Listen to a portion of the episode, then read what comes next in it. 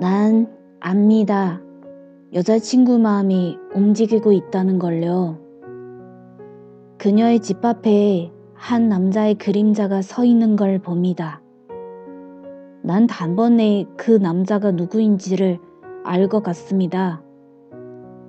여자친구의 마음을 흔들리게 한 그 사람이겠죠.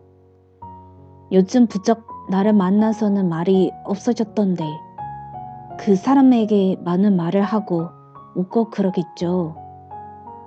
어제 그녀를 잠깐 봤을 때 왠지 모르게 차가워진 그녀 옆모습을 보면서 어서 가슴 뛰라고 얼른 그녀를 사랑하라고 주문을 걸었지만 아무 일도 일어나지를 않았습니다.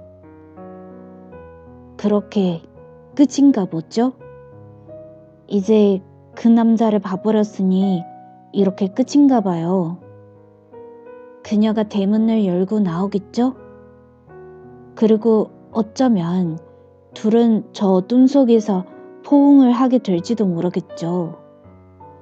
난 차마 그 모습을 다 보게 될까봐 발기를 돌립니다. 그리곤 이렇게 나에게 말을 걸어봅니다. 용서할 수 있겠니? 잊을 수 있겠니?